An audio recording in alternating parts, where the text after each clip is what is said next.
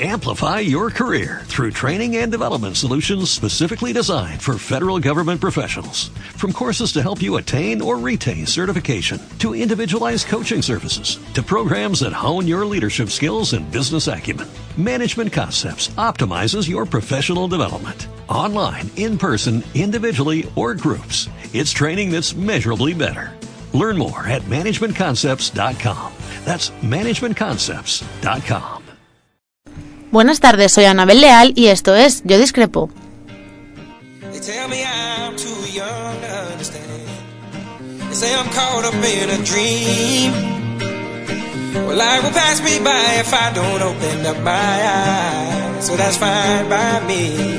So wake me up when it's all over.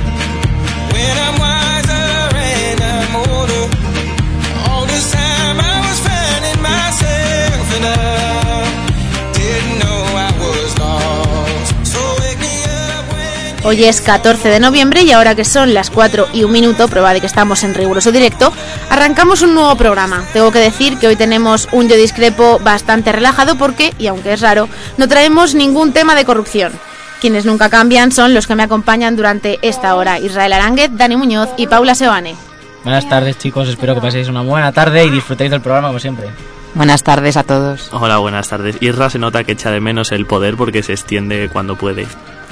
Por supuesto, no olvidamos a la parte técnica donde tenemos a Elena Dondarza. Hola, buenas tardes, ¿qué tal? Recuerdo que puedes participar en el programa a través de nuestra página de Facebook o Twitter, arroba yo discrepo barra baja R. Además, también puedes llamar en directo al 91-381-3370. Repito, 91-381-3370.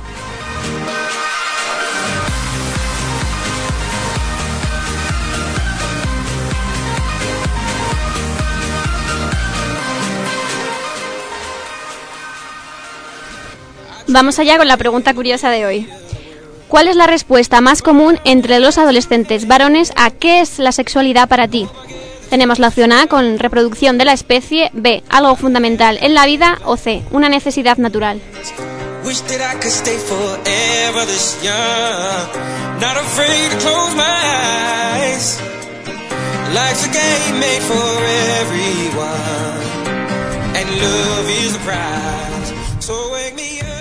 Vamos a empezar con un tema que en los últimos días ha conmocionado a los españoles, el doble tic azul del WhatsApp. Desde el comienzo hemos mantenido una relación amor-odio con la nueva actualización, ya que aunque sí nos parece bien saber lo que hace el otro, no nos parece tan bien que sepan lo que hacemos nosotros.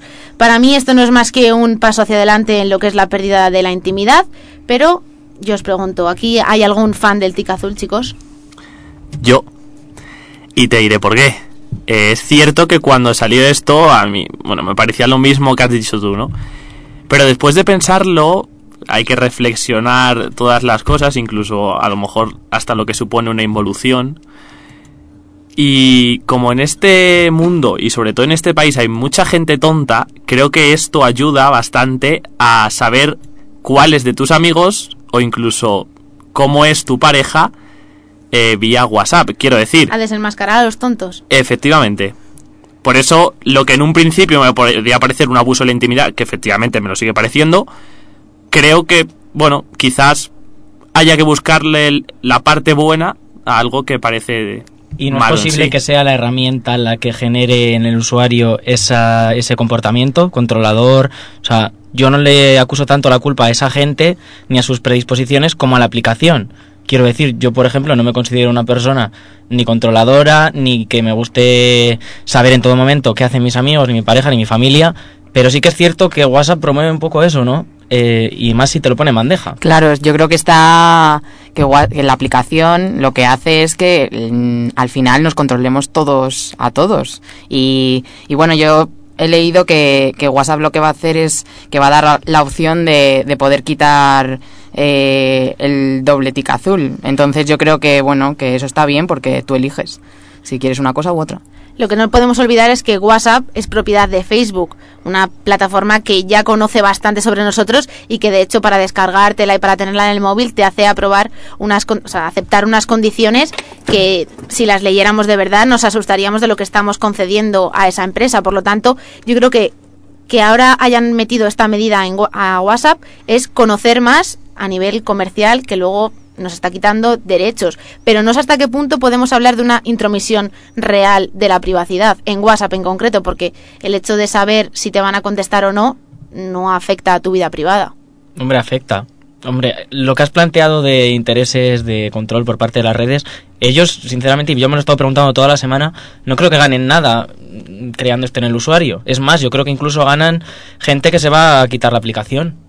Yo creo que sale perdiendo la empresa con esta medida del doble clic. Hombre, no se van a ir de la aplicación porque sí que es verdad que tras las quejas, como comentaba Paula, han decidido que se pueda poner y quitar igual que pasaba con la última conexión, que al final es prácticamente mm, Es lo que mismo a lo que ya teníamos. Pero nos han dado la opción de quitar la conexión más. y ahora nos dan la posibilidad de volver a verlos. O sea, ¿Para qué dieron la opción? No, no me entra en la cabeza eso. Porque estás, es- estás ahí pendiente de si te contesta o no un amigo, al final eso lo que va a provocar son eh, enfrentamientos con otra persona. Exacto. A mí me han pasado hoy, de hecho, un WhatsApp diciendo, bueno, los pasos que tenía que seguir para quitarme. Le digo, no, no, yo no me lo quiero quitar. O sea, yo, yo quiero ser consciente de realmente qué clase de amigos tengo y qué clase de personas tengo en WhatsApp. O sea, no lo considero que sea un problema de la aplicación, sino un problema de las personas. A mí me da exactamente igual que alguien se conecte y no me conteste y que yo vea, no me ha contestado. Bueno, pues si no me ha contestado ya me Pero, contestará. Daniel, o si no quiere, que no me conteste. Con esas personas tú antes de esta aplicación tenías esas discusiones. Yo no recuerdo nunca en mi vida, No, mira pero- que tengo 20 pero años, te hablo. discutir con mis amigos por... no me Pero- has cogido el teléfono, no me has contestado ese Isla, pero no no sé lo recuerdo, mundo- te lo siento, pero no. Pero no sé en qué mundo vive. En ese.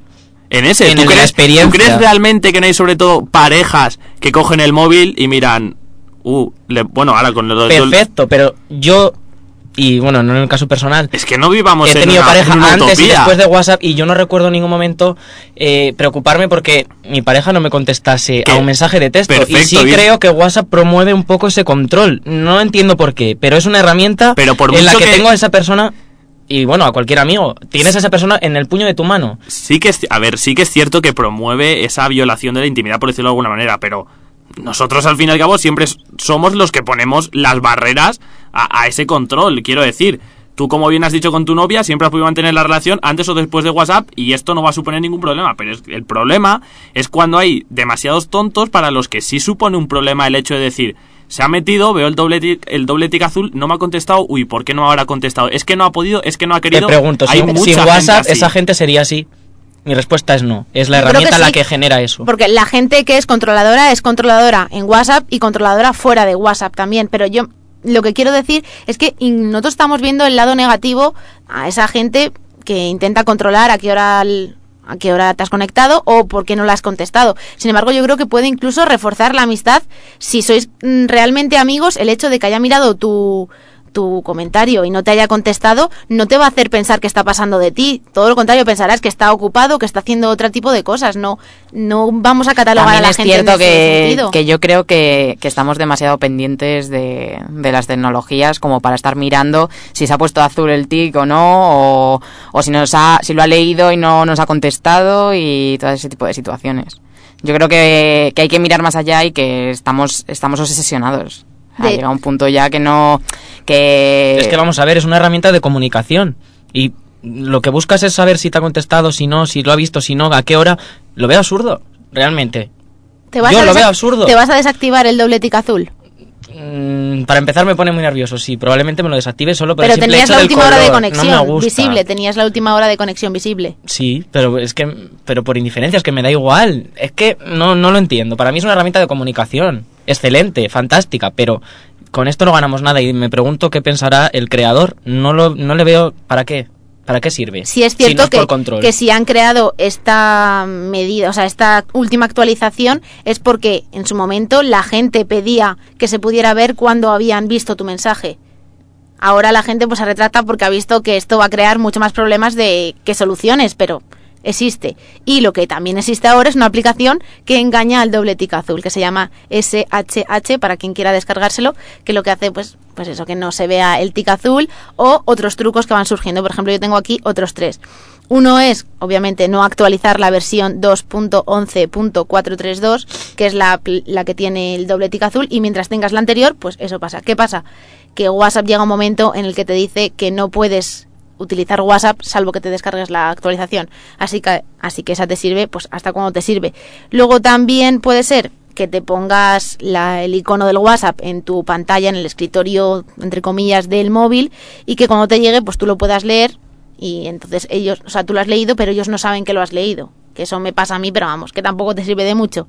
Y luego está la última y más incómoda, por supuesto, que es que te lleguen y como no quieres ver que te han llegado, pones en modo avión el móvil, te metes en el WhatsApp, lees lo que te han leído, te sales, vuelves a tirar el modo avión y al otro no le ha salido el doble tic azul, pero a ti te ha salido. Respecto a lo primero que has dicho, ¿no será que WhatsApp tiene algún tipo de chanchullos con otras aplicaciones que sean pa- justo para quitar esos clics? Quiero decir, creo el problema de controlarte, pero a la vez tengo un pacto con otra empresa que te va a ayudar a que esto no se controle. No, porque entonces no habrían dicho sí, que van a rectificar y permitir que se desactive. Eso es una tapadera.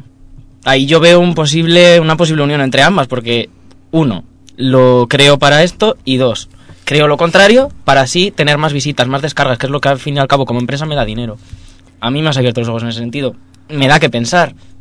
Pero ¿por qué? Y una pregunta que me hago, sinceramente, ¿por qué hay mucha gente que se quita la última conexión y al final se la acaba volviendo a poner porque no puede Porque quiere vivir, volver a- claro. no puede vivir sin ver lo que la otra gente hace? Claro, porque, Porque, es muchas veces decimos, ver, venga, me claro. lo quito. Ese es, Pero el, claro, ese es el grave problema de la adicción que ha creado WhatsApp en la gente. Y en todos, en general. O sea, en todos nosotros habrá gente que en mayor medida y otra gente que en menor medida, pero en todos nosotros WhatsApp ha creado una, ha creado una adicción. O sea, yo ahora mismo no me explico cómo eh, podríamos volver a quedar con la gente como cuando teníamos 5 o 6 años, que simplemente tú llamabas por teléfono o simplemente el día de antes le decías, bueno, pues mañana quedamos en tal sitio.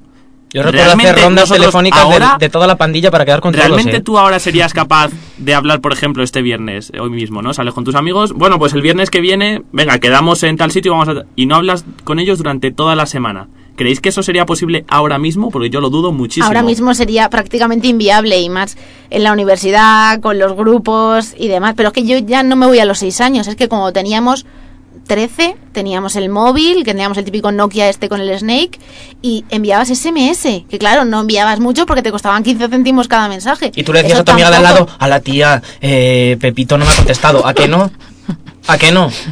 Hombre, imagino que siempre ha habido No, gente no, que, es que espera no. que le Pero en el seguramente, momento. haya- pero seguramente esta aplicación lo que ha hecho es agravar el comportamiento en esa gente. Es decir, esa gente ya era controladora de por sí y esta aplicación lo que ha hecho es agravar ese comportamiento. Claro, yo no creo que, que una persona sea controladora nazca con WhatsApp. Pienso que esa persona ya lo era en otras en otros ámbitos de su vida y sin embargo con esto pues Eso es se la agrava. gente que tiene ese, ese comportamiento controlador, pero insisto, hay mucha gente que no y se lo genera. Probablemente lo veréis. Estoy completamente convencido. Es que en realidad yo conozco a gente que no ver lo que está haciendo, o sea, que no te contesten a los dos minutos les genera ansiedad, una ansiedad real. Y entonces yo creo que esas personas la tendrán también en otros ámbitos de su vida. El hecho de que te llame por teléfono y no se lo cojas, o que le digas al día siguiente que te traiga unos apuntes y tardes tres días. Bueno, pues que se relajen. O sea, Lo siento mucho, pero discrepo con todos vosotros. Y es que yo estoy bastante preocupado en ese aspecto y desde hace mucho tiempo. Yo veo en, en estos smartphones, en las nuevas tecnologías, un- una gran herramienta de control y creo que eso antes no lo había. Pero ¿veis posible esa desintoxicación de WhatsApp? En el sentido de, venga, voy a intentar dejarlo a un lado, voy a intentar que no sea una prioridad en mí, buscarme otras aficiones, sea hacer lo que sea. Me da igual jugar a Play, que ponerte a leer un libro, que salir con tus amigos, me da igual. Pero coger el móvil y decir, porque otra cosa que a mí me da mucha pena es que salgas con tus amigos y estés todo el rato con el móvil en la mano. Todo el rato, o sea, no seas capaz de decir, si he quedado a las 7 de la tarde hasta la hora que esté, a las 7 de la tarde el móvil entra en mi bolsillo, si lo miro, lo miro a las 9 por ver si alguien me ha puesto algo y es importante, es que hay mucha gente que no es capaz de hacer eso y que sales con los amigos y están 7 en una mesa y 6 con el WhatsApp. yo creo que el- la gran mayoría, de hecho. Hombre, pero WhatsApp acabará muriendo. Pero tendremos otra plataforma para hacer prácticamente lo mismo. Sí, pues me De igual hecho, ya WhatsApp, muere, el lo, que venía- sea. lo he comentado antes con Daniel, em, por ejemplo, en- con, los, con los archivos de audio que mandamos, las grabaciones. Estamos volviendo un poco, cuando quieres explicar algo de verdad, transmitírselo a la otra persona es mucho más fácil con un audio, véase la llamada que se hacía antes, que escribirlo. Sea, yo veo sí ese proceso de que estamos que WhatsApp pero a la vez ya, pero- otro proceso en el que se mata a sí mismo. Sí, pero estás ya, eh, pues estás en el- la misma situación, eh, pendiente del resto de la gente y en vez de escribirlo lo mandas en audio. O Claro, sea, pero es no lo os, mismo. ¿no os acordáis del zumbido en Messenger? El Sí. zumbido en Messenger era prácticamente lo mismo, pero más molesto. Que era no has contestado, zumbido. Pero yo recuerdo zumbido, la risa. Zumbido. De acribillarte a zumbidos y cuando llegabas, porque yo lo dejaba abierto, por ejemplo, te echabas unas risas. ¿Dónde estaba? No sé qué. Era, yo de verdad veía otra cosa, no era tan agresivo, tan controlador. Lo siento mucho. A lo no- mejor no es que pienso antes igual. veías el mundo más de color de rosa y ahora has visto el mundo como es de verdad. Pero ya existía y seguirá existiendo. Pero es que, ¿cuál puede ser la próxima actualización de WhatsApp? Porque es que yo ya me imagino que te ponga ¿dónde estás cuando estás escribiendo? Es que eso ya sería O una cámara. Alguien decía ayer, sí, al contacto con los ojos, lo ha visto, o sea, aunque no lo teclees, lo ha visto, lo está leyendo. Lo de leyendo, sí, en vez de escribiendo, que pusiera leyendo. O sea, que el WhatsApp supiera si lo estás leyendo. Y bueno, lo último que ya lo había mencionado, de verdad sí pienso que pueda tener, de- o sea, que detrás haya intereses comerciales. Sobre todo sabiendo que es Facebook, que Facebook pues tiene toda la información que tú quieras proponerle, además que ya que tiene sus anuncios sobre las búsquedas que haces. Si conectamos eso con WhatsApp, si de verdad se pudieran utilizar palabras claves para ver qué es lo que se- qué es lo que estamos hablando, porque muchas veces a lo mejor puedes comentar con alguien qué es lo que salió el año pasado, el año pasado de mm, bueno, lo diré. Que en Estados Unidos hab- había habido espionaje y que habían mirado tus conversaciones de, de WhatsApp y demás y que con ello habían sacado unos productos u otros. Que a lo mejor si tú decías a tu familia, es que me encantaría comprarme este móvil chino que ha salido. Entonces, de ahí, se- de los intereses comerciales, llegaba el móvil a España y se promovía. Pues ahora mismo puede pasar lo mismo en España. Hombre, es que tampoco te vas a parar a leerte todo lo que aceptas cuando te instalas la actualización. Eso también lo hacen con el correo electrónico, por ejemplo. Y que tienes que aceptarlo obligatoriamente. Ya, pero eh, también es responsabilidad del usuario. En nuestras manos está. Yo creo que nos falta un poco de educación y cultura en ese aspecto. Pero Porque yo, por ejemplo, no me lo leo, pero seguramente lo ponga, que tienen derecho a ciertas Ya, cosas. pero No- si no lo sé. quieres tener vas a tener que aceptarlo igualmente. Sí, te la eso hayas es. leído o no te la hayas leído. Por lo sí. tanto, vas a aceptarlo o vas a vivir sin ello. Que yo creo que ahora mismo, como ha dicho Dani, no podemos vivir sin ello.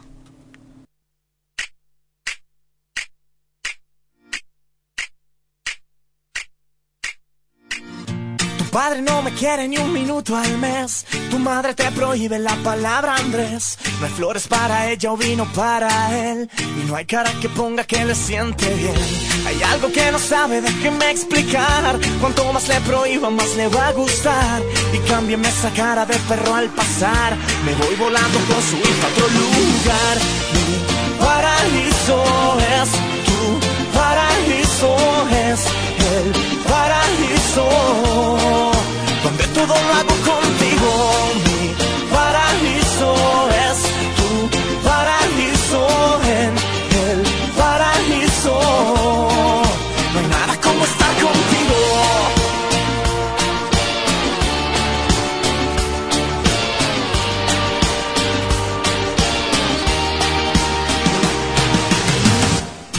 Que le diga que no puedo estar sin besar a su hija ni un segundo más. La boca se me seca y todo me va mal. Me pierdo entre la gente y no encuentro el compás. Y es algo tan absurdo que no sepa ver que ya no es una niña, ahora es una mujer. Pensaba que era fácil pararle los pies, pero se ha ido volando al paraíso Andrés. Mi paraíso es tu paraíso es el paraíso todo lo hago contigo.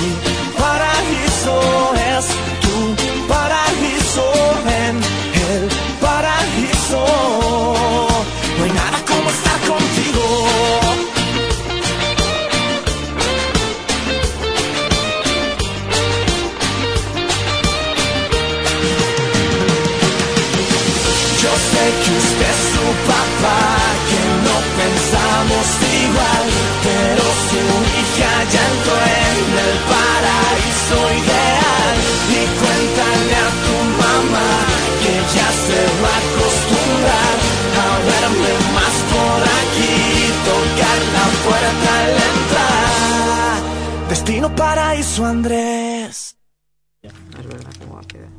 Vamos ahora con el segundo tema. tenemos la sintonía de, noti- de noticias curiosas, pero, pero no. Curioso es, desde luego, también. Nada, ha habido un flux. ya se pasa. Continúan, a ver, por favor. Elena está nerviosa hoy porque no le estoy viendo el cogote y está un poco más... No, perdona, estaba esto en modo auto- eh, automático y se ha puesto la siguiente canción. O sea que continuamos, por favor. Pasamos ahora a un tema que nos propuso Inés Sánchez a través de Twitter, porque os recuerdo que a través de nuestras redes sociales podéis proponernos cualquier tema que queráis que debatamos. Vamos ahora con los vientres de alquiler, que aquí en España no son legales, pero sí que van cobrando importancia. De hecho, unas 800 parejas españolas contratan al año vientres de alquiler en el extranjero, claro. ¿Qué opináis de esto? Pues me parece que, como siempre, España en estos temas está un poco atrasado. Porque, pues bueno, para mí sí es una buena opción de poder ser padre si tu biología no te lo permite. Aparte de adoptar o de inseminación artificial. ¿Una pues, buena oye, opción o mejor que adoptar? Distinta. O sea, cada uno que elija lo que quiera. A mí esta forma me parece bien en tanto en cuanto tanto el hombre como la mujer pueden aportar su semillita, por rebajarlo todo un poquito, y una mujer que se ofrece voluntariamente para ayudar a esa gente, eh, pues lo cría durante nueve meses. Hombre, me parece algo humano y, y no, no, que me parece bien, vamos. Sí, ambos, o sea, ambas cosas quizás sean humanas, pero sí que es cierto que quizás el hecho de adoptar sea más humano por el hecho de decir, bueno, le estoy dando una calidad de vida seguramente mayor a esa persona que, que estoy adoptando que si, bueno, que si alquilo un, un vientre, ¿no? Pero vamos, para mí en cualquier caso, en pleno siglo XXI me parece absurdo ponerle trabas a, a la felicidad del ser humano siempre y cuando, claro está, no conlleve ningún riesgo para ninguna de las dos partes. ¿Por qué? Porque yo siempre he pensado que padre y madre no es el padre el que pone la semillita ni la madre la que da luz. Padre y madre son los que te crían. Pullitas a mi argumento. Sí, pero es que es la pura realidad. Es que hay vemos muchos casos de un padre que efectivamente es el que pone la semillita, por decirlo de alguna manera fina, pero luego no quiere saber nada de, de su hijo o es un mal padre, etcétera, etcétera. Por lo tanto, ¿cuántos padres que, que realmente no son los padres biológicos son para sus hijos como si... Sí, sí, yo te hablaba si de, una, si la oferta es más amplia, pues lógicamente la gente podrá elegir más. Y me parece una buena opción para esa gente que no quiere, por ejemplo, adoptar. Claro, Habrá mucha. no quiere, pero la gente no quiere adoptar ¿por qué?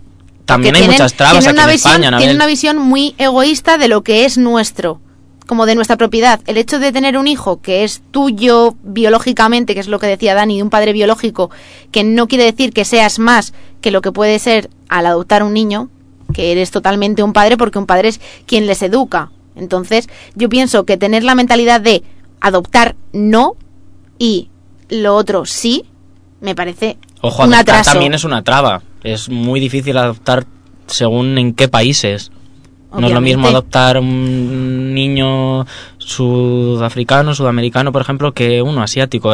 Mm, La legislación no es la misma. Entonces, puestos a, ele- a elegir, si ya te cuesta mucho adoptar y prefieres tener un Hombre. hijo tuyo, me complicó la vida, no mientras alquiler hasta, sencillamente. hasta ahí estamos todos de acuerdo, pero sí que es verdad que lo que dice Anabel, que hay bueno, hay muchos hay muchos niños a los que se puede adoptar y que están en una mala situación y que una padre un padre y una madre o dos padres o dos madres pueden darle eh, una educación muy buena a esa persona y que reciba las necesidades que ese niño o niña necesita. Y, y, y sí que es verdad que los vientres de alquiler deberían de estar legalizados en España porque es un atraso mm, brutal. Además, Israel, como nos comentabas, que es una traba adoptar ahora mismo, y estoy totalmente de acuerdo, pero por ejemplo, el vientre de alquiler, que aquí en España se llama maternidad subrogada, eh, tiene unos trámites bastante importantes. El primero, en España, solo podría pedirlo el padre, y luego la madre, que sería la madre biológica, tendría que renunciar a sus derechos y que la española los aceptara, que ya empieza con una línea bastante machista y Nada raro en el sistema español, por, otra lo parte. que yo leí mm, una una historia que leí eh, un padre bueno un padre tuvo que irse a, a Los Ángeles creo porque porque querían tener eh, un niño de, de vientre de alquiler. Y, y por lo visto vinieron aquí a España y entonces eh, no se podían registrar en el registro civil porque no se hasta el 5 de octubre de 2010 no se podían inscribir y, entonces eh, la niña era extranjera y el padre era pues español, pero la niña no era considerada española por, por este tema. Y además es un proceso que cuesta entre 50.000 y 200.000 euros. Que la adopción, por supuesto, también es muy cara, pero que no es tan fácil como lo podemos ver nosotros, que es llamar por teléfono, decirle a una mujer, oye, mira, que me No, apetece bueno, y tener tendrá un que pasar hijo. ciertas pruebas para poder alojar el, el feto, lógicamente.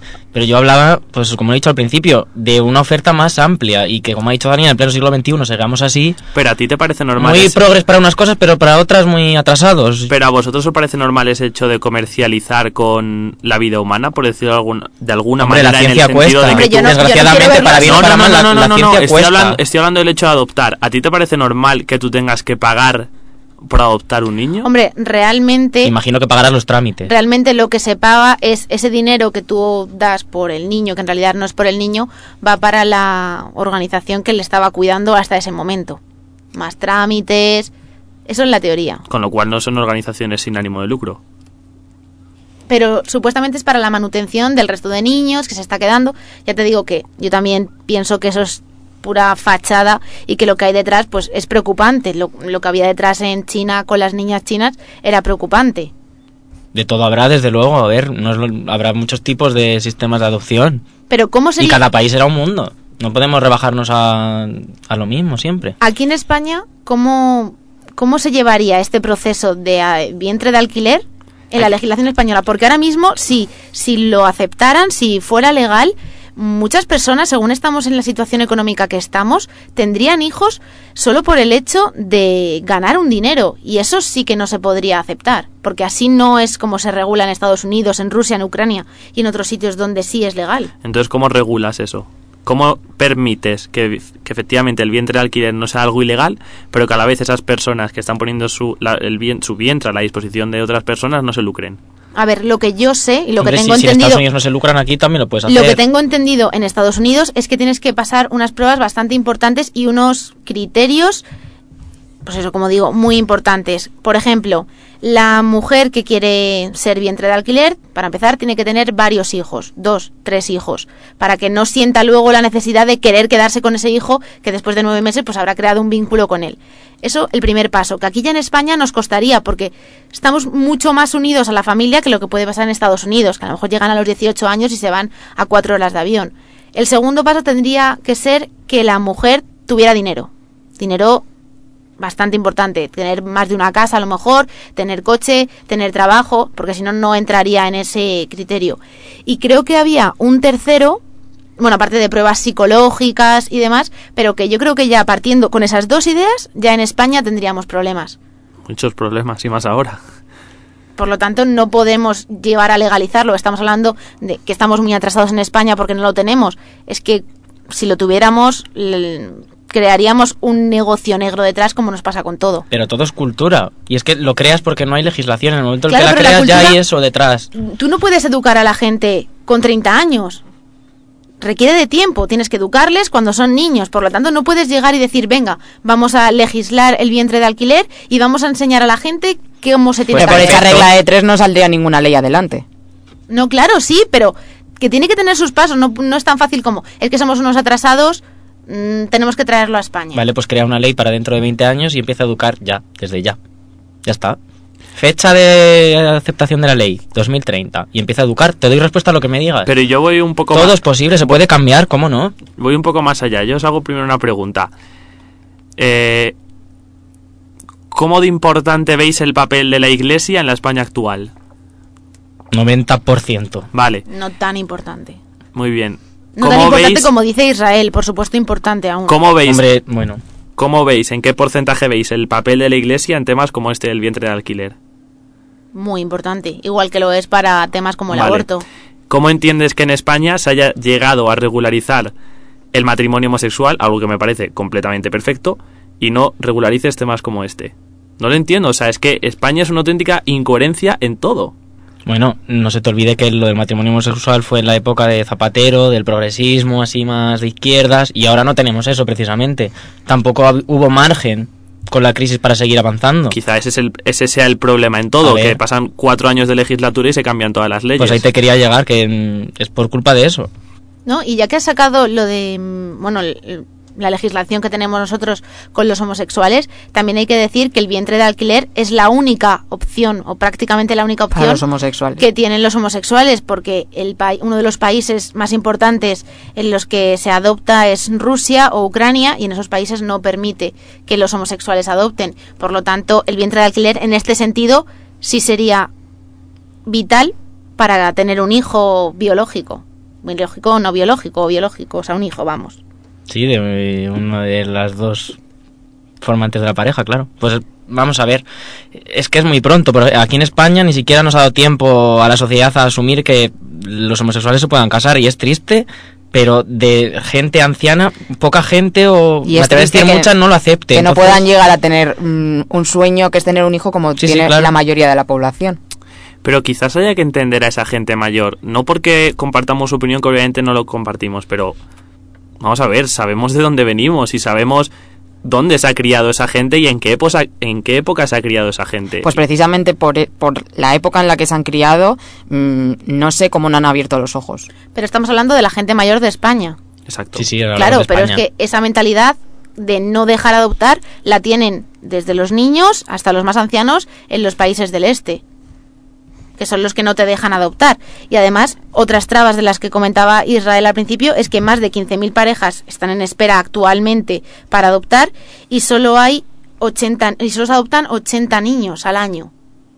Por lo tanto, De parejas homosexuales en España. no de parejas homosexuales, no, de parejas General. sí, 80 al año. 80 al año. Pues no digo nada. Entre 80 y 100 Y no creo que no haya demanda. Son 80 y 100 niños, por lo tanto, el hecho de que haya tanto trámite burocrático para lo que es darle una calidad de vida a un niño que posiblemente no la esté teniendo porque no tiene una familia o porque están viviendo en colegios de acogida, yo creo que deberíamos eliminar de una vez tan pues eso, tanto papeleo, tanto viaje, Estamos viendo todos los días las noticias ahora de gente que se va por sus hijos a África o a Senegal, era el último caso, y no les dejaban volver y tenían que quedarse allí o dejar a sus hijos.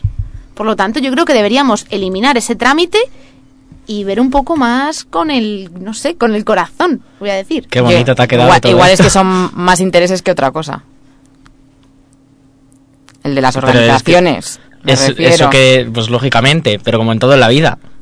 Es que no se puede. Yo qué sé, Anabel, te has montado un discursito, pues que es muy bonito, sí, pero ¿qué? ¿Lo vamos a cambiar? Vamos, el gobierno de España con la justicia que tenemos va a cambiar eso. Hombre, en España seguro que no. Seguramente.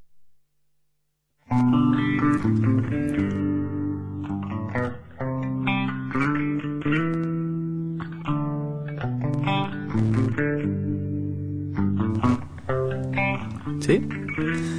Bueno, que iba a decir que, que seguramente lo que haría falta es que, que aparte de que Elena no me hubiera cortado, era una tontería lo que iba a decir, pero bueno, era interesante, ¿no? Que a lo mejor hubieran estado aquí el Recio y, y Nines, ¿no? Para ver qué opinaban sobre este tema. Quiero decir con esto que, A mí se me ocurría también que en, se ha puesto en de viva Mauri que y vea. que o sea, se ha- que- se quiero ha- decir, en las se ha puesto de- todo sale. se ha puesto de manifiesto en, en bueno en series de televisión que, que al fin y al cabo parece que son la única muestra real o, o las pocas personas que dan la cara y denuncian hechos como, como estos. Bueno, y ya puesto el punto final a ese tema, vamos con nuestra sección de noticias curiosas. Recordamos que podéis comentar lo que sea a través de Twitter, arroba yo discrepo barra baja R.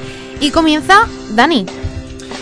Bueno, pues comenzamos otra semana más con otra noticia curiosa más de sexo. ¿De Caterina? Y no, pero Yekaterina está muy presente porque parece que ha creado escuela y nunca mejor dicho. Porque es que la Universidad de Harvard ofrece sexo anal, clases de sexo anal, a sus estudiantes. Eh, como digo, Yekaterina parece que ha creado escuela, lo que pasaba en Rusia ahora pasa en Estados Unidos. Esto me recuerda un poco a lo que pasaba en la Guerra Fría, ¿no? Uno inventaba una cosa, otro inventaba la otra. Intentaban estar siempre a la altura. ¿Y qué ha pasado? Pues ha pasado que, que no sé si os acordaréis cuando vosotros erais jóvenes y os daban estas clases... Cuando éramos jóvenes. Sí, más jóvenes. Y, nos, y nos daban estas clases. Estas, clas- eh, Estas clases. por- es que no me dejáis acabar. Estas clases en el, en el colegio de, de, bueno, de De educación sexualidad. sexual. Entonces es algo parecido, ¿no? Es una iniciativa académica e interdisciplinaria que busca promover la comprensión del sexo. Pero desde el pasado lunes los participantes es- asisten a una variedad de eventos que van eh, desde un panel profesional de salud sexual hasta un curso de sexo anal nivel básico. ¿Has dicho los o las estudiantes? Los, los. O sea, también hombres. Eh, no, no, es que creo que es solo para hombres. Ah, vale. Nada, Pero repito, nuevamente machismo. Pero repito, nivel básico, con lo cual, Jorge Javier, lo siento, no eh, podrías entrar aquí. Seguro que no se escucha. Eh, y la invitación al curso era la siguiente. Aprenda todo sobre sexo anal de los expertos de Good Vibration, buenas vibraciones, no quiero comentar el nombre del título. Una tienda sexual ubicada en Brooklyn. Ellos derrumbarán los mitos alrededor de esta práctica y le explicarán por qué la gente lo hace y cómo hacerlo bien. ¿Por qué la gente lo hace? Exacto. Y además el seminario incluye todo tipo de juguetitos, técnicas, etcétera. O sea, esto es ya vale todo absolutamente. Mi pregunta es normal. Porque hay pregunta, Porque hay pregunta, porque si no Anabel me veta estos temas. Mi pregunta es, ¿es normal que se llegue hasta este punto en una clase de sexualidad y más, bueno, en una universidad tan prestigiosa como es la de Harvard? Hombre, yo antes de nada decirte que no se parece en nada, al menos a las clases de educación sexual que yo podría recibir en el colegio, donde como mucho te daban Un plátano. a ti te, te No, dieron no, un no, yo esa plátano, cha- es la imagen que tengo de la charla. Yo nunca la he tenido, ¿eh? Ni en el colegio ni en el instituto. Yo tampoco he tenido decirlo. charla en el colegio. esa imagen de del plátano y ver cómo ponen el Preservativo. eso es una Yo no americanada que solo sale en las series y que obviamente no es, o sea, obviamente no sé, no es real. Yo sí que recibía charlas de educación sexual en las que lo que fomentaban era la tolerancia hacia homosexuales, gay, Prevención, supongo, de ETS o cosas así, ¿no? y demás, pero Mm. ni mucho menos te enseñaban qué era lo que tenías que hacer en ningún ámbito, ni sexo anal, ni sexo oral, como comentábamos el otro día. Por lo tanto, no creo que se parezca en nada. De todos modos, si la Universidad de Harvard lo hace, imagino que a partir de ello saquen algún tipo de estudio. No creo que solo sea disfrutar por disfrutar. No sé, quiero decir que estoy muy decepcionado porque esperaba que Elena me pusiera efectos, pero... ¿Y qué te va a poner, hijo mío? Es que, vamos, yo creo que Estados Unidos, bueno, y, A y ver, Rusia Daniel, han es- perdido el norte, pero esto, ¿cómo es eso anal? O sea, Estamos haciendo un, pra- te enseñan a practicar sexo anal y que llevan, no hay paneles, paneles pa- explicativos. No, paneles para que lo hagas bien, pero cada uno, allá cada uno con su cuerpo. Una cosa es, como ha dicho Anabel, que te informen, que te den unas charlas sobre Pero Isla, prevención. ¿no estarías interesado si fueras...? no, el sexo cada uno que lo practique a su manera. Bueno, pero si puedes aprender, aprender siempre es positivo, ¿no?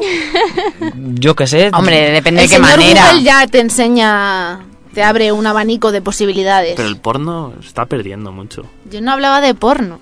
Pues si no ves porno, mal vamos. Ni falta que hace, pero eh, en serio, solo flipo yo. Estáis O sea, desfasando mucho. ¿Qué opinas, Elena? Que estáis desfasando mucho y si encima meto efectitos, esto parece la sección porno de, de De la Radio semana. No, pero es que ¿qué va a ser lo de la semana siguiente? Porque es que yo creo que Ya no la queda- tengo, ya la pero es tengo. que no queda más tipos. Queda sexo oral, sexo anal, ahora que Sexo normal. vamos a empezar con las filias o algo, van a dar clases para No, la gente. Es vais, que vais a alucinar. Hombre, yo, yo lo que tengo que decir es que si dan clases de esto será por algo. O sea, alguien las habrá pedido o por algún motivo. Hombre, yo de verdad creo que disfrutar de tu vida sexual puede ser importante, pero poniendo punto y final a eso, el hecho de que el otro día, la semana pasada, trajera una noticia en el que se, se daban clases de sexo oral en Rusia, si no me equivoco. Sí, la profesora sexóloga Yekaterina. Exacto. Y eh, hoy traigas una noticia en la que se habla de sexo anal en Estados Unidos, yo creo que también pone en evidencia el machismo que hay, porque dudo mucho que esas clases de sexo anal se pudieran dar en Rusia, por ejemplo. Meto la política en tu en tu tema. una nueva guerra fría causada por el sexo, ¿no? Es lo que venías a plantear. Pero es que no entiendo mía. por qué habláis, que- que- no sé, co- de esta manera el sexo. O sea, si fueran clases de otro tipo, Porque no eso se creo que entra en la vida privada de cada uno. Una cosa es que a nivel general aconsejes y otra ya cómo tienes que hacerlo. Bueno, pues es si que tú- acaso alguien te dice cómo tienes que hacer otras cosas. Pero si tú Hay quieres- algunas si tú charlas para quieres ir- eso. si tú quieres ir a aprender, ¿por qué no? ¿Cuál Es es, como el, el curso de aprender a conducir. ¿Cuál es el problema? Pues que no le veo ¿Sabes sentido. por qué tengamos una visión demasiado retrógrada del sexo? No, pero no le veo ni sentido primero ni necesidad. Porque creo que eso entra en el ámbito privado de cada ¿Cómo persona. vas a alucinar con lo de Paula? Creo que en algún yo discrepo de la temporada anterior traje una noticia que era de clases para masturbarse. Ahí lo dejo. Y pasamos con Israel. Tu noticia. Si puedo matizar eso último, me parece incluso mucho mejor eso que lo del sexo anal, porque en la masturbación te conoces a ti mismo. Es educación sexual. Venga, hasta luego, Israel, va. Bueno, siguiente, yo traigo algo de ciencia para romper un poco la dinámica habitual. Y el titular es el siguiente, el humo inhalado por los fumadores pasivos promueve su aumento de peso. Esta es la inesperada conclusión a la que se ha llegado... Ya en- sé por qué he engordado. Mm, No, estás muy bien, Ana, no te preocupes. Es la conclusión a la que ha llegado una nueva investigación que desafía la creencia mantenida desde hace décadas de que inhalar el humo de los cigarrillos ayuda a mantener delgada a la persona. El equipo estaba integrado, entre otros, por Benjamin Bigman, Michaela Thatcher y otros científicos de Estados Unidos y ha determinado que la exposición al humo del cigarrillo puede en realidad causar el aumento de peso. Mi pregunta era que si os resultaba molesto inhalar el humo de otra gente, imaginaos ya si encima tenéis que engordar. Obviamente, pero yo creo que ¿Por incluso qué no los fumadores... legalidad en este sentido, más legislación que reprima a los fumadores? Yo no tengo por qué tragarme el humo de gente que está fumando si yo no quiero fumar. Pero incluso a los fumadores yo creo que les llega a molestar cuando les echan el humo también, cuando respiran el humo de otra persona. No es como que les guste tampoco, sino que es molesto porque resulta molesto. Pero vamos a ver. Eh, Tú estás en la calle y le quieres prohibir a una persona que realmente esté fumando. Si está contigo porque te, te- te está echando el humo. Es que no sé hasta qué punto eso también es ser demasiado egoísta. O sea, me parece bien todo lo que se hizo esto de espacios sin humo en restaurantes, etcétera. Eso me parece correcto, pero que tú estés en la calle, entonces vamos a ver, el tabaco no lo van a prohibir. Porque con el tabaco Porque es sacan, un negocio. sacan muchísimo dinero. O sea, da igual, da igual que mate. Pero claro, no sé hasta qué punto sería, como digo, pues ético que tú estuvieras con una persona en la calle y, y no pudiera fumar esa persona. Sí, pero igualmente hay gente muy mal educada que incluso sabiendo que te puede molestar... Está en tu cara. Está fumando delante tuyo o está fumando a tu lado, cuando perfectamente podrías girarte y fumar hacia otro lado. Es que es humo del tabaco que además te está afectando a tu salud, no es tú lo haces porque quieres, si tú fumas, fumas porque quieres, pero la persona que está a tu lado y más si no es fumadora, no tiene por qué estar viendo perjudicada su salud a tu costa. Su salud Hombre, yo creo y que cardiovascular ella también sería, sería ya llegar muy lejos, es como dice Dani, que lo hayan prohibido en los sitios cerrados es lógico, pero de ahí a prohibirlo estando mm, en la calle, en, en un espacio que no es cerrado, pues Pues a mí me gustaría que fuera, por ejemplo, como la marihuana. Que en tu casa se te permite tener la planta, pero no el comercio fuera, o que lo tengas en la calle. Podría ser un consumo privado, que incluso ya dañas a tu familia si tu familia no fuma. Pero ya no es a toda la población. No lo sé, quizá deberíamos. No lo sé, que es un negocio perfecto, pero influye a más gente. Por el hecho de yo estar a tu lado, tener que tragarme un humo que me va a causar daños. Y ahora, y ahora ha salido lo que tú has dicho, de que incluso los fumadores pasivos ven cómo aumentan de peso por eso mismo, pero cuando se empieza a descubrir los verdaderos de aquí a 30 años, bueno, ya se está descubriendo mucha gente que no ha fumado en su vida con problemas de pulmón que llegan a plantearse esto ha sido porque mi marido ha estado fumando toda su vida y yo he estado toda su vida al lado y por lo tanto, entonces yo eso no lo quiero tener. Me apoyas, gracias. Tampoco te acostumbres. Vamos con Paula. Bueno, pues yo traigo otra noticia de sexo. La jefa no me dejaba traerla, pero he decidido que, que era una buena opción. Porque seguro que a muchos de nuestros oyentes les gusta. Beneficios del semen para la salud de las mujeres. Gente de clase, gracias por seguirnos. Lo primero, que alivia las náuseas matutinas durante el embarazo. Pero tiene que ser eh, del semen de la persona que te dejó embarazada. Eso es un punto a tener Importante. en cuenta. Importante. Luego, bueno, que, que eh, te pone de buen ánimo. Eso como, como, como a todo el mundo, supongo. Es un antidepresivo, que eso yo creo que ya lo conocíamos todos. Hidrata y suaviza la piel para aquellos que tengan acné, que, que lo sepan. Por favor, deberíamos hacer un streaming solo para ver las caras que estamos poniendo el resto cuando oímos este tipo de cosas. es que es lógico. Hay Desde un- aquí mi hay- petición Pues a veréis cuando opine. Hay uno de los puntos que es muy interesante, que yo esto no lo sabía, y que es ingrediente de cocina. Que, por lo visto, el chef eh, Foti Fotenhauer publicó un libro que se llamaba Natural Harvest, donde se podía encontrar multitud de recetas, bebidas, entrantes, sopas e incluso postres. Con ingredientes, bueno, con el semen. Hostia, qué asco. Luego, eh, bueno, que aporta vitaminas, que reduce el riesgo de pre- preeclampsia. Una cosa muy rara. Sí. Eh, bueno, que es una alteración de la placenta, para que así nos quede un poco más claro. Eso está bien. Que controla la ovulación y eh, bueno, esto seguro que a muchas eh, oyentes les, les gusta, que fortalece el cabello, que previene su caída. Si te lo echas encima o si te lo comes. Pues parece ser que sí te lo comes. ¿Y no ha salido nada del cutis? Sí, Decía que la piel ya te suaviza la piel, que, comba- la combate piel. las arrugas, Claro. que algunas empresas lo han incorporado como Sí, sí, ingrediente en sus cremas para la piel, también tengo que decir. Entonces, eh, bueno, yo la pregunta que traía era que, que si os echaríais alguna crema de, de estas en la, en, en la cara o en Ah, vale, alguna va- parte del espera que yo me estaba liando. Es con productos ya tratados, ¿no? No. Supongo, supongo, no vale, sé. vale, vale. Ah, vale. no, pues yo no, Primero, yo pensaba no, lo usaría, no. al natural. Pero, ojo, hay también cremas de baba de caracol, cremas de otros animales. ¿Por qué Semen no de del ser toro, humano? semen de toro. Es que yo creo que la verdad no sabemos muy bien lo que nos echamos en la, Por en eso la mismo. cara y pues, Por eso, o sea, yo pensé eso- que lo, lo traías como el producto directo y claro, yo me estaba llevando las manos a la cabeza. Pero Hombre, como producto directo yo creo que tam- también se estaba refiriendo en gran parte a ello. Pero bueno, yo creo que en cualquier caso la gente que, las chicas en este caso que... Las chicas en este caso que podrían que ser los lo- chicos, todo que lo que no tenga que ver con el embarazo o la placenta. Exacto. claro también.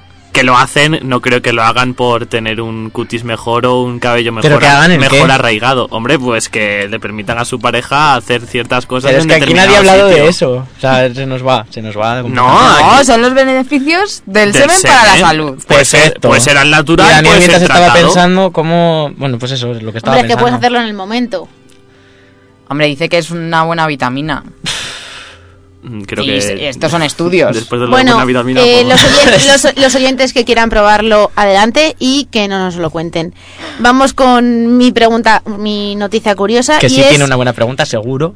Mm, No tanto, no, no tanto. Es una hamburguesa, que normalmente ya casi estoy en la línea de hamburguesa. Es una hamburguesa para caníbales. ¿Por qué? Porque un chef británico ha creado la primera hamburguesa con sabor a carne humana. ¿Vais a- en serio, vais a conseguir que me vaya al baño Dicen a que está buena la carne humana. Para su elaboración ha sido necesaria ¿Has una probado, larga, una larga, larguísima investigación de años. De hecho, ya había noticias de este chef intentándolo desde el 2010, pero asegura que el sabor que ha conseguido no ha sido probando la carne humana, que es lo que muchos periodistas en su momento le preguntaron, sino leyendo mm, sobre las declaraciones que otros caníbales famosos han dado o han escrito sobre ello.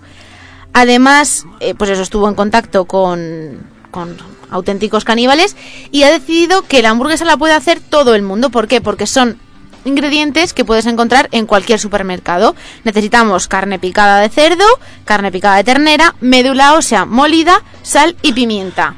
No Al sabía que se pudiera comprar médula ósea. Pues ya lo sabes. Este para empezar, este, este señor es un farsante, hombre. ¿Por qué? Este señor es un farsante porque me está diciendo que la carne buena, que la carne humana está buena sin haberla probado. Yo a este señor no me lo creo. No, ha dicho que está bien lograda. Imagino que luego la gente que Y lo ha yo- probado ha, ha decidido si estaba buena o estaba Yo no me mala. lo creo en el sentido de que, por ejemplo, un chef, ¿cómo va a hacer una tarta de queso sin haber probado nunca el queso? ¿Me lo Efectivamente, explica hombre, alguien? que no, que no. Que este señor es un, es un timador. ¿De dónde viene este señor? De, es británico. Uy, pensaba que era chino. Pero no. Además, eso, estuvo, cuando estuvo en contacto con estos caníbales, fueron ellos los que probaron la hamburguesa y dieron el veredicto bueno a esta hamburguesa. Entonces, yo lo que os pregunto, aparte de si creéis o no a este hombre, que obviamente no le creéis, porque yo también pienso que para hacer una buena comida lo primero que te dicen es que lo pruebes. Probarlo. Pero, ¿os atreveréis a probarla vosotros? ¿Y si os gusta? Sí, sí, por supuesto que sí, lo probaría. Pero, ¿y si te gusta? ¿Y qué pasa si me gusta? Y no se puede Me generar volvería- esa a lo mejor me sensación... volvería caníbal y acabaría contigo aquí una tarde en directo, por ejemplo. Sería programón. pero ya cuando, van a ver. tenga- cuando tengamos el streaming. No, pero de verdad, hay muchas, hay muchas propiedades de los alimentos que al final pueden crear adicción. Imagínate que una de estas propiedades lo tiene la hamburguesa, con sabor a carne humana. Muchos animales cuando prueban la carne humana no pueden volver a tomar otro tipo de carne que no sea esa. ¿Y si pasa eso con los humanos? Pues acabaríamos los unos con los otros. Hace tres o cuatro meses salían las noticias de canibalismo por la droga esta que había en Mallorca. Yo no estoy informado. Apocalipsis. Bueno, yo creo que nos estamos yendo demasiado lejos. que yo no, yo no me lo creo para empezar, con lo cual es, es ilógico. Eso es No, inviable. pero la hamburguesa Aunque- existe. Vale, pero aunque esté Y- buena. Pero de carne picada y médula ósea, Pero no aunque esté buena, raro. claro. Es que aunque esté buena y te digan. Sabora. Ya, pero como no has probado la carne humana, quiero decir, por muy bueno que esté esa hamburguesa y que te digan, eh, que esto sabe como la carne humana. Bueno, sabe o no. Quiero decir, o sea, no vas a comer Sí, ese trozo de hamburguesa y vas a decir, joder, me quiero comer a mi madre. Muchas veces, por ejemplo, te sangra la boca, ¿vale? Sí. Y dices tú, sabe como a hierro. Tú nunca te has comido un hierro. Y sabes cómo sabe. Fin de mi alegato.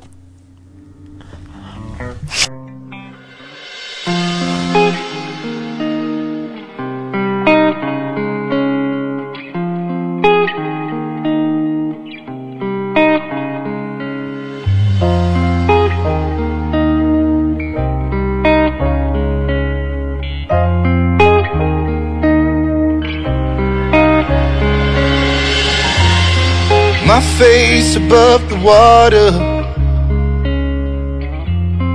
My feet can't touch the ground, touch the ground, and it feels like I can see the sands on the horizon every time you are not around. I'm slowly drifting away, drifting away, wave after wave, wave after wave slowly drifting, drifting away.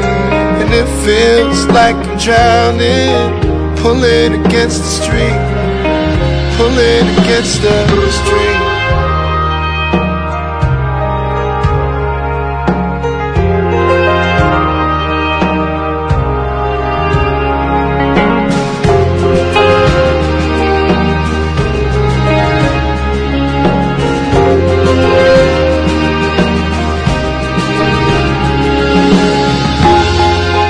Wish I could make it easy. Easy to love me, love me. Still I reach, find a way. I'm stuck here in between. I'm looking for the right words to say. I'm slowly drifting, drifting away. Wave after wave, wave after wave slowly drifting, drifting away. And it feels like I'm drowning, pulling against the stream, pulling against the stream.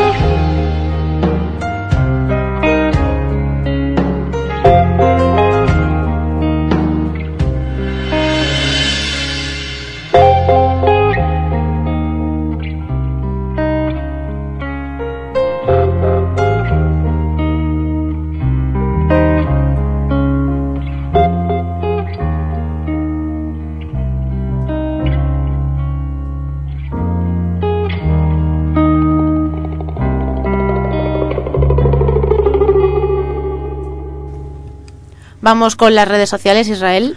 Pues nuestro fiel seguidor Sergio Gómez nos ha dicho que se decanta por la opción B a la pregunta curiosa y dice que la respuesta es algo fundamental en la vida, que los pubertosos están muy salidos. También Sergio contestando a Daniel nos dice que le gustaría recordar que en clase había recibido una charla en la cual tenían que poner un preservativo a un pene de plástico. Recordamos yo, que es que yo no Sergio y recuerdo esa Daniel charla, no sé dónde acudir a Sergio, pero compartieron colegio, entonces pues bueno. compartimos colegio, pero no esa charla, desde luego. Vamos a repetir la pregunta curiosa para que sigan contestando. ¿Cuál es la respuesta más común entre adolescentes varones a ¿Qué es la sexualidad? Opción A, reproducción de la especie. B, algo fundamental en la vida. O C, una necesidad natural. Y ahora sí, vamos con el tercer tema de hoy. Y es que terminamos con la polémica generada en torno a la campaña publicitaria de Victoria's Secret que utilizaba el eslogan El cuerpo perfecto. Al final este eslogan ha sido retirado, pero sinceramente yo me pregunto, ¿no llevamos estas cosas a veces, sobre todo las mujeres, demasiado al extremo? Sí. Y ojo, yo defiendo siempre la diversidad de cuerpos, tanto masculinos como femeninos, pero ya llega un momento en el que se protesta por todo. Era una campaña de moda, creo que se ha conseguido mucho en temas de anorexia, yo recuerdo perfectamente hace cinco años o así que se les exigía a las modelos que tuvieran cierto peso, tal, creo que en ese sentido se ha avanzado mucho. Hombre, Entonces pero- protestar por protestar ya a todos los pero niveles si no me parece tú- bien. Si tú ves las fotos que han salido sobre la campaña, eh, uno, o han utilizado el Photoshop, o dos, esas mujeres no están en su peso. Claro, porque, pero- porque eh, es eh, están demasiado delgadas. Eh, cualquier médico que, que vea esa campaña, mm, yo creo que debe estar de acuerdo conmigo que no están en su peso esas chicas. Sí, pero las fotografías se han mantenido. Se ha cambiado el lema, ahora uno menos agresivo, entre comillas, que es un cuerpo para cada una, pero sin embargo las fotos de la campaña siguen siendo las mismas. Siguen apareciendo unas delgadísimas modelos y eso no ha cambiado. Por lo tanto, Pero, por ejemplo, visualmente seguimos yo, recibiendo eso. Yo he leído una, en una noticia que ha salido una contracampaña de J.D. Williams y que la llamaba Perfectly Imperfect. Y, y que pues salía una foto de unas de unas mujeres con su peso normal con eh, pues bueno el tipo de mujeres que te puedes encontrar eh, en la calle que salen guapísimas todas y que no tienen un cuerpo ni 10 ni están mm, ni tienen un peso que no es el adecuado y, y eso es lo que debería de salir yo creo en las campañas Claro, pero si me pongo a quejarme, ahora mismo tú acabas de decir que el eslogan de esta campaña es perfectamente imperfecta. Hmm. ¿Por qué imperfecta?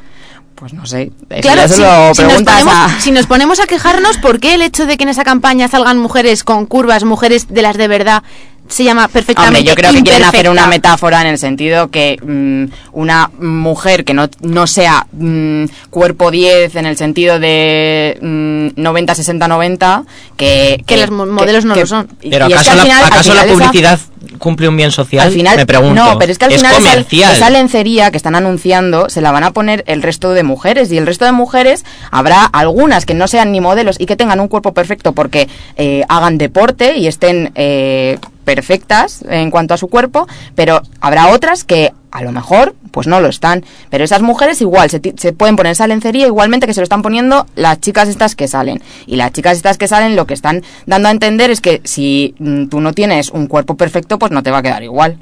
Yo no creo que, y fíjate, voy a romper una lanza a favor del ser humano, algo que no es nada fácil ahora. No creo que sea una degradación del ser humano, simplemente creo que son modas. Antiguamente una mujer bella era aquella que estaba gordita, lo que diríamos era gordita, y que era blanca. ¿Por qué? Porque era síntoma de que venía de una buena familia y que nunca le había dado el sol, es decir, que nunca había trabajado en el campo. ¿Cuál es el problema? Que antiguamente no se podía comercializar con el cuerpo humano como se hace hoy en día. Para analizar estos temas creo que hay que tener en cuenta esas características del ser humano que todos tenemos, como son el egoísmo, el querer lucrarnos, etcétera. Entonces, ¿por qué vemos a modelos, me da igual chicos que chicas, con abdominales marcados, eh, depilados a tope, etcétera? Porque eso es comercio, eso implica apuntarte a un gimnasio, implica hacerte la depilación láser, implica hacerte operaciones, es decir, implica, como digo, comercializar con el cuerpo humano y lucrarte a Y al través final de lo que termina es eh, obsesionar a, a la población. Sí, Daniel, yo estoy de acuerdo en estoy de acuerdo y no estoy de acuerdo, porque sí que pienso que todo va en modas, pero también creo que si tú te pones de- si pones delante a una modelo ya no las de Victoria's Secret, que además son unas mujeres muy guapas de cara, pero una modelo de estas que te miden metro ochenta, que no tienen pecho, que no tienen culo, que tienen el muslo del tamaño del tobillo, y pones al lado a una chica normal, con cintura, con caderas, con culo, con pecho, eso es lo que gusta en realidad. Sí, sí, Sin claro, embargo, no, no creo que sea real que lo que se esté vendiendo es lo que realmente gusta. Pienso que lo que se está vendiendo es una idealización que no se llega a alcanzar y que realmente mm, no quiero alcanzar. Pero es que hay que diferenciar y como decían antes, ahora las modelos han cambiado, han ganado peso, etcétera. Pero yo creo que hay que diferenciar entre una modelo de pasarela y un modelo que aparece en televisión. En televisión difícilmente vas a ver a, a una chica, por ejemplo, que va en una pasarela. O sea, en televisión vas a ver a una chica con curvas, que tiene pecho, tiene trasero, qui- quiero decir, no vas a ver a alguien que está Una en los mujer, huesos, vamos. una mujer. Pero, por ejemplo, hay personas, eso ya depende de cada uno, pero hay personas que no tienen una personalidad fuerte. Entonces, una persona ve eso en la televisión, ve a una, lo que tú estás diciendo, que sale una chica en un anuncio y que sale pues con curvas y tal. Sí, sale con curvas, pero eh, tiene eh, un culo sin celulitis, unos muslos sin celulitis, unos pechos operados. Entonces, le hace, le, mm, provocas que, que las mujeres que lo están viendo desde casa con una personalidad más débil mm, quieran conseguir ser como ella. Obviamente, sobre todo para la gente joven, a lo mejor no ya nosotras que tenemos 20 años, pero sí que es verdad que los trastornos alimenticios nacen muchas veces en las niñas de 14 años que viendo esto, pues lo pasan mal y tienen una pérdida de autoestima. Lo último que tengo que comentar es que ha salido una campaña con modelos de verdad, con modelos, con mujeres con sus curvas, con más pecho, con a lo mejor más tripita y eh, se ha incrementado sus ventas un 9%, así que yo creo que de verdad esto puede funcionar. Y antes de despedirnos, por supuesto, vamos a resolver la pregunta curiosa. La repito una vez más por si acaso alguien no la ha oído y es la siguiente. ¿Cuál es la respuesta más común entre adolescentes varones a qué es para ti la sexualidad? A. Reproducción de la especie. B. Algo fundamental en la vida. O C. Una necesidad natural. Y la respuesta es... Bueno, que nos lea Israel si hay alguna respuesta más en las redes sociales. Ninguna más, simplemente Sergio y había dicho que la vea. Así que Elena, sorpréndenos a todos. Pues la respuesta correcta es la A, reproducción de la especie. Recordemos Bueno. que no estamos preguntando qué es el sexo, sino para ellos qué es la sexualidad. Y Seguramente- para ellos sexualidad es reproducción de la especie. Yo hubiera dicho que las tres. Yo hubiera dicho la C, la verdad. Y ahora sí, nos tenemos que despedir hasta la semana que viene. Os ha hablado Anabel Leal Daniel Muñoz. Paula Sebane. Israel Aránguez. y en la parte técnica. Elena Andarza, muchas gracias. Hasta la semana que viene. Adiós. They tell me I'm too young to understand. They say I'm caught up in a dream. Well, life will pass me by if I don't open up my eyes. So that's fine by me. So wake me up when it's all over. When I'm